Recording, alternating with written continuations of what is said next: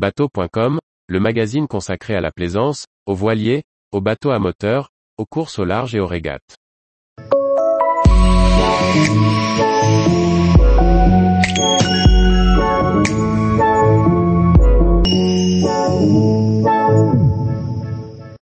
Comment purger le circuit de carburant du moteur diesel de son bateau?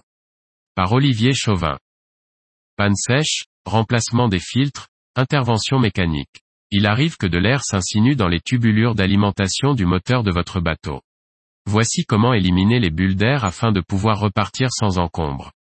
Le circuit d'alimentation d'un moteur diesel est étanche et doit le rester. Or, il arrive que nous n'ayons pas d'autre choix que d'y introduire de l'air, par exemple lors du remplacement des filtres à carburant. Il faut alors purger le circuit de l'air qui y est entré.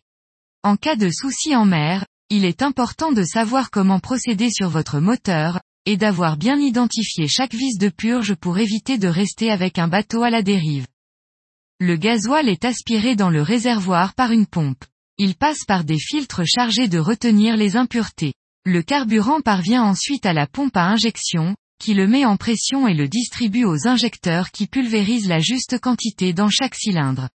Une tubulure de retour renvoie l'excédent au réservoir, ou au filtre selon les cas. Un amorçage efficace ne peut se faire que sur un circuit en parfait état.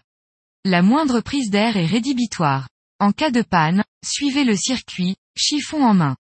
Essuyez et inspectez chaque raccord, chaque collier. Toute trace grasse, tout signe d'humidité doit vous alerter, et il est alors essentiel de resserrer, voire remplacer le raccord défaillant. Les raccords sont souvent de type banjo, constitués d'une vis creuse qui traverse une pièce évidée. De part et d'autre, l'étanchéité est assurée par des joints en métal tendre, qui sont à remplacer au moindre doute. Les filtres contiennent une quantité relativement importante de carburant. Lors de leur remplacement et pour faciliter l'amorçage, le mieux est de les remplir de gasoil propre avant de les monter sur leur support. Vous éviterez ainsi de chasser trop d'air dans le reste du circuit. Chaque moteur est différent et il importe de bien localiser les purges du vôtre. Ces vis sont identifiées sur le manuel d'entretien, et il vous faudra les ouvrir une à une, dans l'ordre de circulation du gasoil, pour laisser sortir toutes les bulles d'air. Notez que les mécaniques modernes sont souvent auto-amorçantes, c'est-à-dire qu'elles peuvent se purger et repartir en insistant sur le démarreur. La pompe d'amorçage est généralement constituée d'un simple levier placé sur la pompe à gasoil. Elle est souvent mal commode d'accès, d'autant qu'il faudra l'actionner tout en purgeant. Ouvrez d'abord la purge située sur le dessus du support de filtre. Quelques tours suffisent, et actionnez la pompe jusqu'à ce que du gasoil clair et sans bulle s'écoule.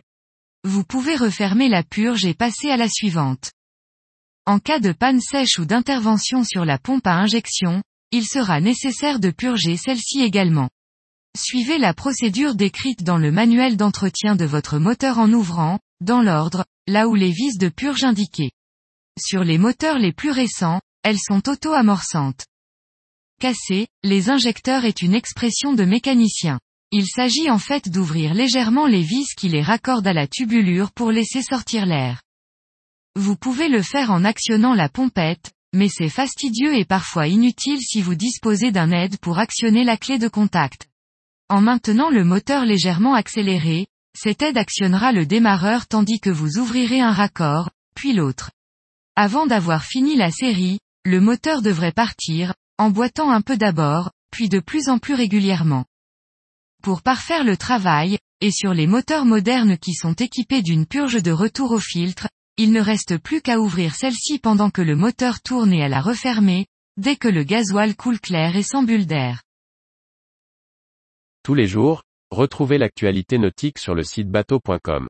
Et n'oubliez pas de laisser 5 étoiles sur votre logiciel de podcast.